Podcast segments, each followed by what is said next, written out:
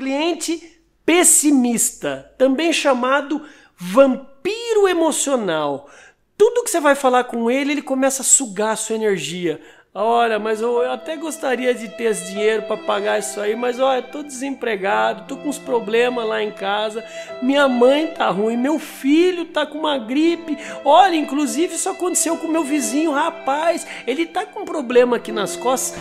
Cara, se você deixar, ele vai começar a sugar todas as suas energias. Então, saber lidar com um pessimista concorde discordando. Num primeiro momento você fala: "Ah, legal, mas seu vizinho tá ruim". Mas veja pelo lado bom. O SUS ou o convênio médico consegue tratar ele em dois dias com esse medicamento e com esse médico. Então você dá uma alternativa de solução. Não deixa ele te contaminar.